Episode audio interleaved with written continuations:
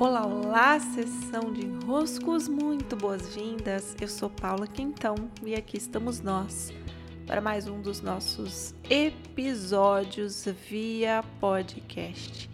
E por aqui é tempo de inscrições abertas para o curso do Servir e as bases para o fluxo do dinheiro. Esse meu curso que eu posso dizer que é uma graça.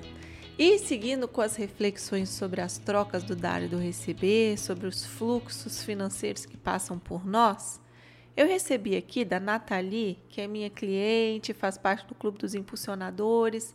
Nós duas já estamos aí há uns bons anos caminhando juntas. Muitas coisas já aconteceram nesse meio tempo. E a Nathalie trouxe uma reflexão que eu quero compartilhar com vocês, para vocês também pegarem esse fio da meada e daí se desenroscarem quando o assunto é dar e receber. Então a Natália escreveu assim, tá? Abre aspas. Quando a gente dá algo de presente porque sente vontade, porque quer dar, a pessoa que recebe, recebe essa energia como sendo merecedora, certo? É. Ou seja, comentando aqui o que a Nathalie é, é, mandou. Quando a gente pega, né, tenho aqui um presente e direciono esse presente para alguém porque algo em mim quis dar esse presente, não é para essa pessoa se sentir menos quando recebe esse presente. Pelo contrário, ela se alegra como merecedora. A tendência é essa tendência é essa. Claro que uma pessoa pode se sentir ainda assim desconfortável quando você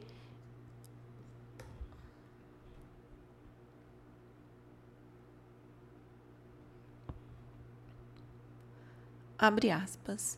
Quando a gente dá algo de presente porque sente vontade, porque quer dar, a pessoa que recebe, recebe ou deveria receber essa energia como sendo merecedora, certo? E aí ela segue aqui. Mas se eu dou algo porque tenho pena da pessoa ou porque acho que ela não é capaz de conseguir pagar por aquilo, eu me coloco em uma posição desigual, uma posição superior. Seria mais ou menos esse o raciocínio? A Natália está refletindo aqui comigo. Então, eu quero trazer alguns elementos para vocês. Né? Primeiro, nós temos um agente o agente que dá, aquele que estende a mão e entrega algo.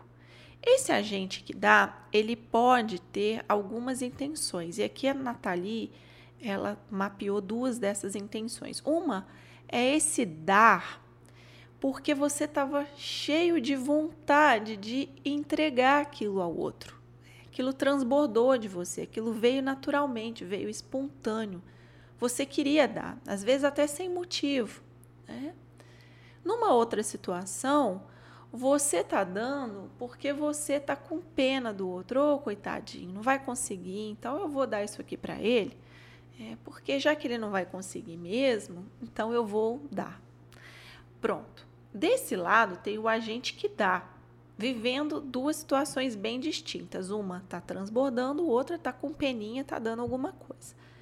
O que vai acontecer aqui é que no agente do dar, essas duas posturas vão impactar de maneira diferente no próprio agente que está dando, tá? Atentem-se a isso. Porque quando nós pensamos assim, ah, quando eu der com um senso de transbordamento, o outro sempre vai se sentir merecedor, é falso. Não necessariamente, porque aí nós temos que olhar o outro agente, o agente do receber. O receber, ele pode se sentir merecedor, dizendo: Nossa, que alegria, eu recebi isso aqui, meu Deus, muito obrigada. Que alegria essa pessoa ter me dado esse presente. Ou, aqui mapeado pela Nathalie, uma outra postura é: Nossa, estou me sentindo mal de ter ganhado esse presente, eu estou me sentindo devedora a essa pessoa. Nossa, eu tô assim, né, me sentindo inferior já que eu recebi isso aqui. Ou não, não, não, nem vou receber, que é para não me sentir é, devedor, nessa posição de pequeno, de fraco, de impotente. Aqui, vejam só que interessante. Essa postura do agente que dá e essa postura do agente que recebe independe, independe do agente. Tá? É claro que quando você dá por transbordar, tende a encontrar do outro lado também, tende a, tende um agente recebedor que também está transbordando e agradece, enche-se enche de graça, tá? Não sei nem se eu falei certo aqui, se enche de graça, tá? E pode ser que você tendo pena do outro, você tenda a encontrar do outro lado um alguém que se sente inferior, então é como por ressonância.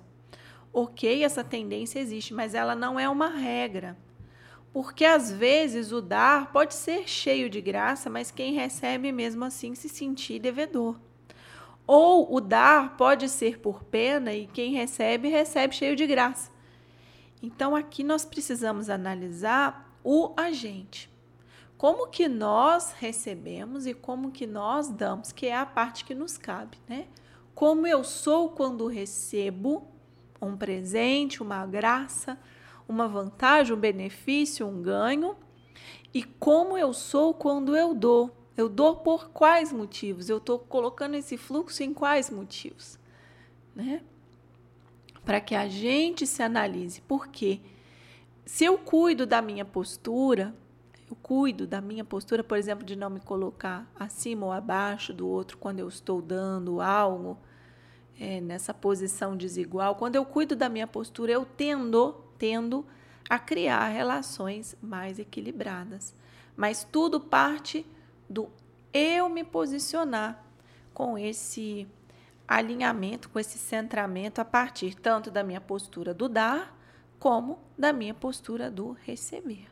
Me digam se daí clareou, se daí ficou mais fácil de compreender e me deem retorno lá pelos enroscos do Instagram ou pelo Telegram para que eu saiba. Beijos e até!